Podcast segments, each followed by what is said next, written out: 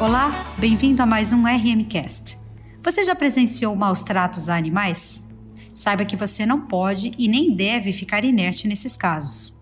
Quem fala sobre a melhor forma de proceder nesta situação é Gabriel Gonçalves Sutil, integrante da equipe de suporte jurídico do escritório Resine Marcon.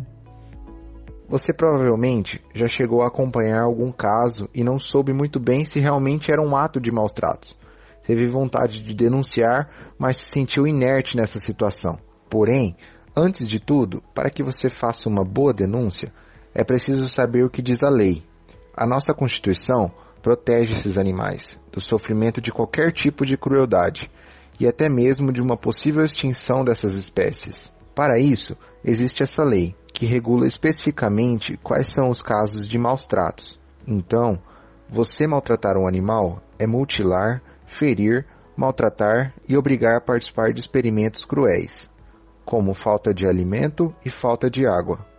E lembre-se, antes da denúncia, é necessário juntar provas, isto é, uma fotografia do animal, vídeos, áudios ou qualquer tipo de prova que possa configurar a existência dos maus tratos.